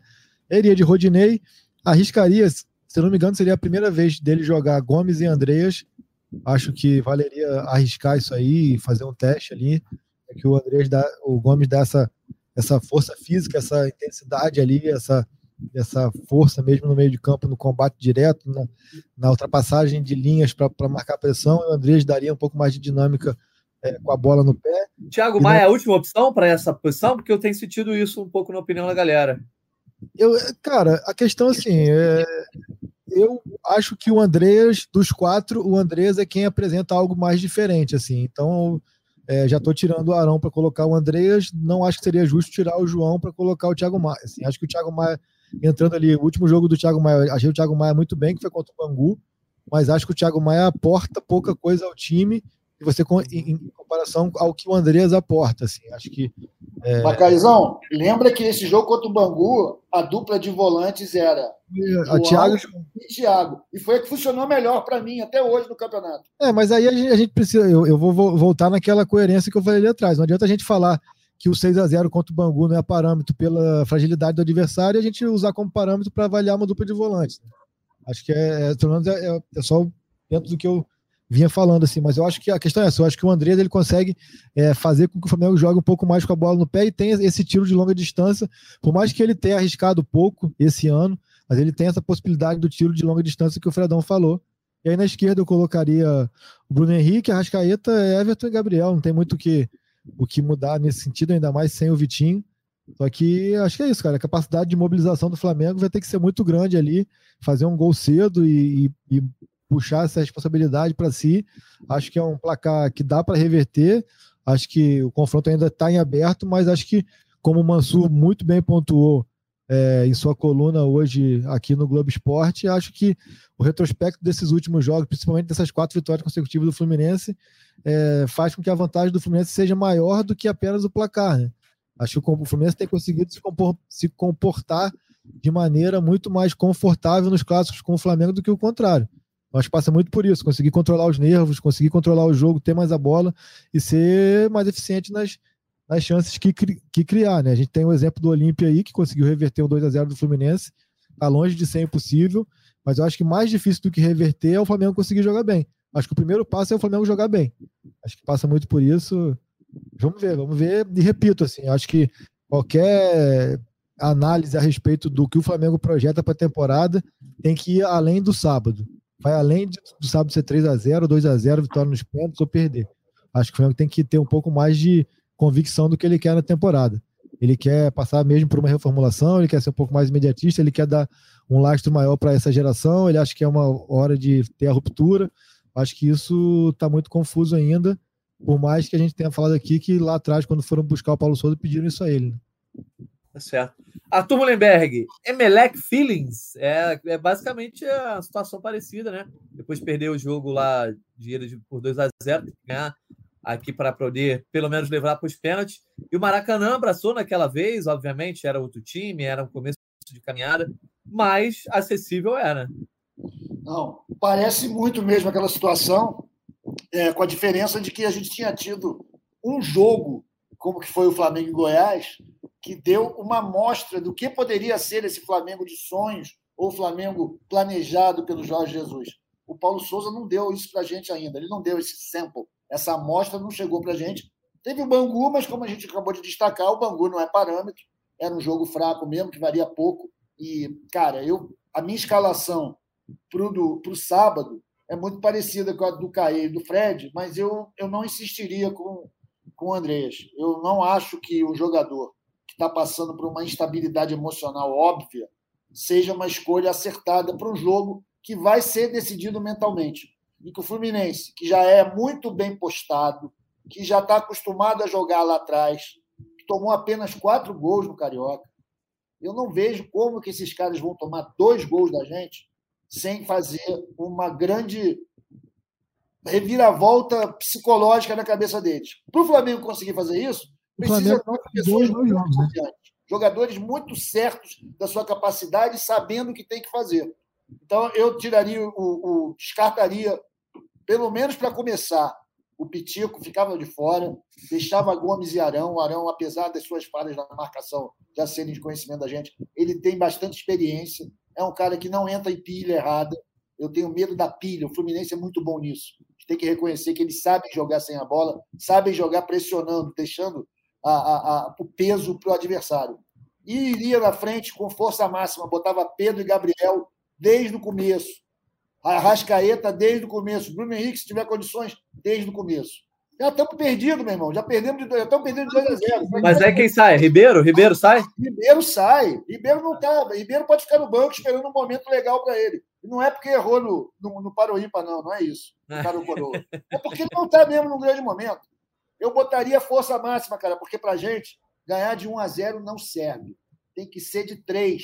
Dois ainda vai para o pênalti, ainda vai ser aquele perigo. Então, meu irmão, tinha que entrar com tudo, na loucura. O Paulo Souza é humano, ele erra que nem todo mundo, cara.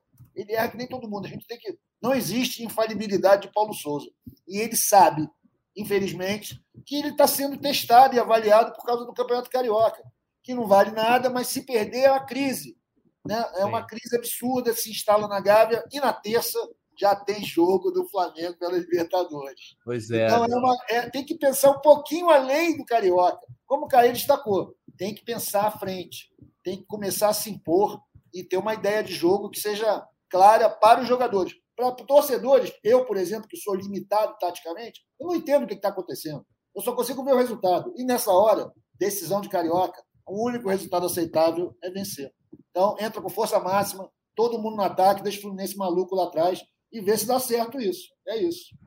Eu concordo com você, eu acho que não ia de Andréas, não, por mais que eu goste dele, acho bom jogador, mas esse jogo especificamente eu acho que a carga é emocional e como o Fluminense consegue fazer o Flamengo perder a paciência. Tanto que os caras saíram, tudo bem, o juiz teve seus erros, mas os caras saíram com um cartão amarelo no primeiro tempo, o Flamengo saiu com cinco.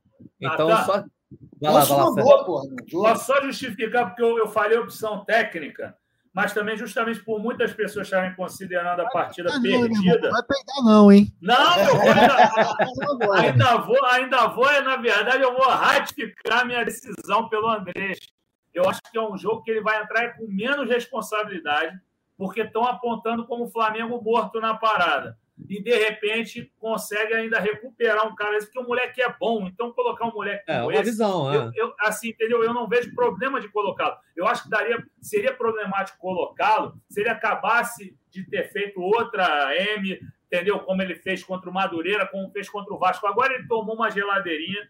O, o Flamengo já virou foco, foi uma derrota que ninguém esperava. Além dele ser bom, ele pode se recuperar nesse jogo e ganhar confiança para o resto da temporada. Porque eu acho que o Flamengo tem condição. O Fluminense vai fazer retranca, vai dar porrada, vai pressionar o juiz? Vai, isso é fato. Mas o Flamengo tem condição técnica para isso. Pode não ter performado assim ainda, não teve organização. Os jogadores não ainda é, compreenderam tudo que o Paulo Souza quer e acho que nem ele conseguiu também compreender o que pode tirar melhor deles até então. Paz, bola o Flamengo tem e tem mais que o Fluminense. Não vou usar mais o abissal, mas é, é, é um abismo, é, é, abismo, sim. O Flamengo é muito melhor. Eu não vou, eu não vou, porra, é, pipocar do que eu falei. O time sim, é sim. muito melhor. Agora, tem que ter culhão, o termo é esse, culhão entrar com faca no dente. E mais do que tudo, mais do que culhão e tudo mais, é, é, é, ter um mínimo de organização, cabeça no lugar, porque bola tem. Se conseguir é. combinar algumas coisas, eu, eu acho que tem que entrar com os três. É fundamental entrar com os três. Arrascaeta, Bruno Henrique e Gabigol. Sem dúvida. Para ver se, se, aquela, a tal da química, pelo menos entre os, entre os três lá no FIFA, seria verde, totalmente verde. Né? Quem, quem joga FIFA sabe o que eu estou falando. Então, acho que os três ali são o pilar de química que o Flamengo tem para tentar remeter aos melhores tempos aí. Então vamos para fechar os palpites? Eu Quer preciso falar, mandar os abraços aqui, porque eu dei mole, agora tem que mandar. Por né, favor, né, manda aí, manda aí. Então vamos lá, marca aí dois minutos, um minuto e meio. Que isso, rapaz?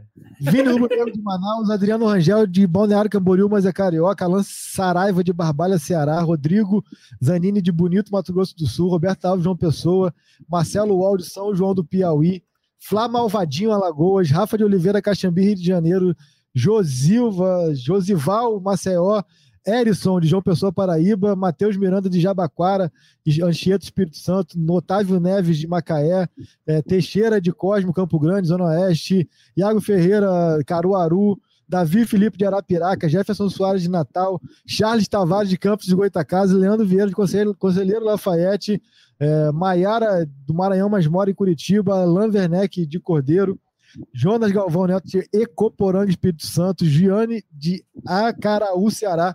Tenho, eu, eu, vou parar nesse aqui. Matheus Mesquita de San Antonio, Texas.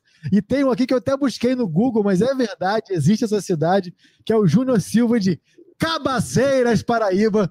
Tamo Eita, junto. Um grande abraço. Um abraço para a galera toda. Eu vi que eu recebi alguns áudios lá no Twitter. Aí, ó. Quantos abraços que Caio Mota tá recebendo? Nosso Ó, grande Caemota, né? Cabaceiras foi o que a gente viu no jogo de ontem, é. quando estava 0x0, né? uma homenagem aí à galera aí. Cabaceira foi o que não faltou. Foi uma cabaceira. Abraço a todos os nossos ouvintes aí também. Prometemos aí que segunda-feira vamos abrir para os áudios, né? A galera que quiser xingar se o Flamengo não vencer, se quiser mandar áudio com água tônica se o Flamengo vier a virar o jogo. Eu quero saber agora a opinião dos nossos três setoristas, dos nossos dois setoristas e da nossa voz da torcida sobre os palpites. 100% de erro, mais uma vez, como tem sido tradição no nosso podcast com relação ao jogo de quarta-feira. Quero saber de sábado, amigo. Vou, vou dar agora o benefício para o Arthur Mullenberg dar o seu palpite primeiro. Obviamente, o Arthur não vai apostar contra o Flamengo. Mas, Arthur, vai ser dois, vai ser três ou vai ser um a zero? O Flamengo leva o título. Quero saber qual é o teu palpite aí. Olha, Jorge Natan, eu já tentei provar aqui desde, desde junho do ano passado que eu sou um escravo da ciência, cara.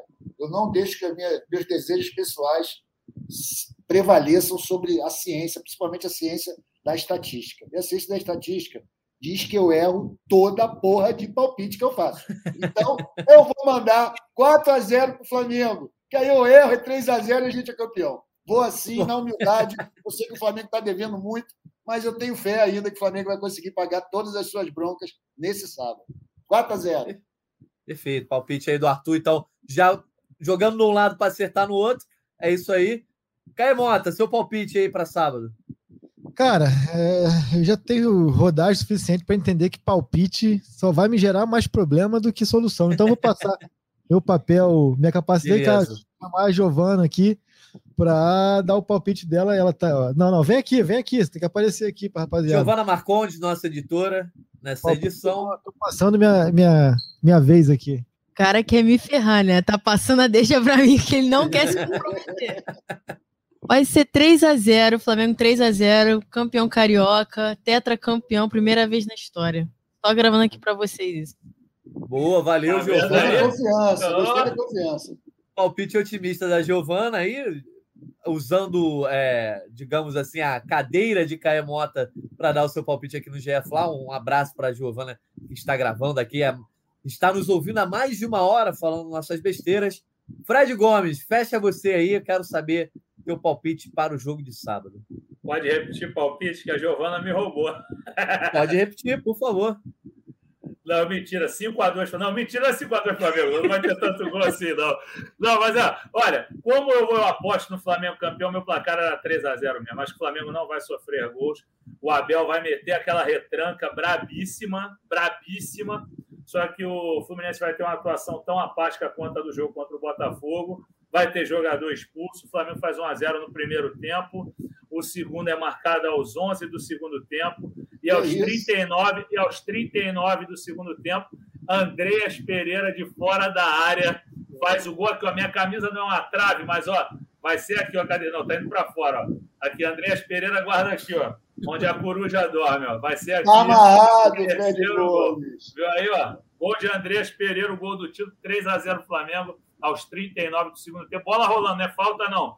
Bola rolando ali, o Ilharão vai tocar um pouquinho para a direita o Andrés vai ali olhar ali o posicionamento do Fábio e vai guardar lá na forquilha.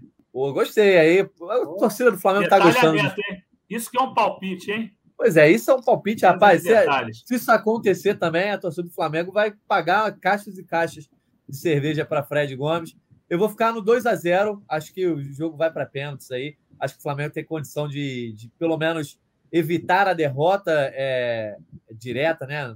Acho que 2 a 0 tá bom. Não sei se o Flamengo consegue marcar tantos gols, mas tem que ficar sem levar também. Então, todo mundo considera que dá para virar. Isso aí gera uma tônica ontem também é, na saída do jogo. O próprio Gabigol já falou nessa quinta-feira sobre isso. Vamos ver no sábado, às seis da tarde, no Maracanã. A gente vai voltar na segunda-feira para tratar aí sobre um vice-campeonato que pode abalar as estruturas do Flamengo ou de um título que vai dar gás para o começo aí efetivo da temporada com Libertadores, Copa do Brasil, Brasileirão. Agradecer então aqui Arthur Mullenberg, muito obrigado por estar aqui na alegria e na tristeza, na saúde e na doença, na derrota e na vitória. Mais um GE Flamengo. Isso aí, Natan. É uma, é uma coisa. É um prazer estar aqui, mas a gente tem que admitir as coisas como elas são, né, cara? Eu e o Flamengo, eu digo, falo isso em nome da torcida, a gente vive uma, um relacionamento abusivo, tóxico com o Flamengo. Né? O Flamengo faz a gente sofrer. E uma das características desses relacionamentos tóxicos é que a pessoa está sempre dizendo para você que vai melhorar. Então, vai fazer o quê, né, cara? Acreditar, porque a única opção é ou eu desisto e vou procurar um outro amor, o que eu acho muito improvável que aconteça, ou a gente já segura tá a marinha dentro. Já está no quarto amor, filho. Está no quarto amor já, tu quer mais amor? Quarto, Flamengo, cinco. Filho, você tem o quê? Dois? Tenho dois, dois filhos? Tenho duas Pô, filhas, seis, seis, sete, vai, vai pro Octa. É isso. É isso. Octanagem. Muito amor, muito amor para dar pelo Mengão. E sábado espero ganhar tudo. É isso. Tira a foto, foto aí, ó. A foto, opa, é que a gente também, para quem está só nos ouvindo aí no podcast, ó, a gente também está fazendo uma versão aqui em vídeo, que a gente vai tentar fazer lives no futuro. Esse vídeo que vai ser cortado para estar tá em algumas notas. Então, por isso que a gente está conversando por vídeo. Fred Gomes, muito obrigado aí, mais uma participação. A gente se vê na semana que vem para tratar sobre o que aconteceu nessa final do Cariocão. Valeu, Natanzinho, valeu, Artuzão, valeu, Caê. É, sábado estou lá na redação, não estarei no Maraca, por isso que já botei esse fundo aqui. Mas segunda-feira, com certeza, estarei. Acho que a gente vai gravar segunda, né? O pós-jogo, né? A rigor seria isso. Ah, então, já diria o, o Atelege, né? Edição Enfim. do título, edição do título. É isso, acho que vamos vir falar de, de, de, de título inédito. Arthur. Fala. Fala aí, Caê. O Instagram é qual? O meu Instagram é Artuzão Love. Ah, Olha aí. Tá o cara é amor, é puro amor. E ele tá com love na camisa ali, se eu não me engano. Ali tava vazando um love ali. Ó, cadê? Ah, aí. Ah, amor, love, love rubro-negro ainda, tá certo. Caio Mota, obrigado aí você nos nossos estúdios lá do Esporte da TV Globo. Obrigado por mais uma participação. Estamos de volta depois do jogo de sábado, hein? Obrigado vocês aí e reforçar aqui quem, quem veio até aqui agora, uma hora e meia de gravação, que pode voltar lá no GE e ouvir tudo de novo agora com vídeo. É, a gente está aqui começando esse primeiro episódio televisionado, não, como é, audiovisual aqui. A gente espera que seja uma, uma prática cada vez mais comum aqui no, no nosso podcast. Estarei no Maracanã sábado, mas de folga. Então, vamos ver o que, que dá. Acho que hoje e amanhã já vai ser muito trabalho aí, já tem muita coisa para acontecer. Mas vamos ver, cara. Acho que o principal, agora, é, sem brincadeirinha, acho que o principal é, eu falei algumas vezes aqui no episódio, acho que a temporada do Flamengo independe de sábado. Independe de sábado vencendo ou perdendo, assim, ou não sendo campeão. Eu acho que é bom ter isso em mente. Eu acho que se vencer, é, nem tudo tá, vai estar tá resolvido, longe disso. E se perder também é preciso, acima de tudo, entender quais rumos que o Flamengo quer como departamento de futebol, porque eu acho que isso para mim é o que está tendo mais conflito entre o que o Paulo Souza está tentando fazer e entre o que o Flamengo está achando que é o caminho. Assim. Isso está tá bem claro. Assim. Não vou usar mais a palavra conflito, mas divergência acho que é, que é inegável. Tamo Beleza. junto. Valeu, Caê. Agradeço mais uma vez ao Caê, ao Fred e ao Arthur. A nossa editora Giovana Marcontes, também palpiteira de primeira aqui no nosso GE Flamengo. Principalmente a vocês, ouvintes aí, que nos acompanharam nessa edição longa, quase 90 minutos, quase uma partida de futebol para debater esse resultado que foi incômodo, mas tem jogo, é? Tem jogo e sábado a gente vai saber o que vai acontecer. Voltamos depois para analisar tudo, seja para o bem ou para o mal, para a derrota ou para a vitória, para tudo que ocorrer nessa final do Cariocão e também já é de olho no resto da temporada, hein? Nos encontrem, voltem aqui na próxima edição do GE Flamengo, galera. Um abraço e até a próxima. Pet convite para falta, cobrança! Gol!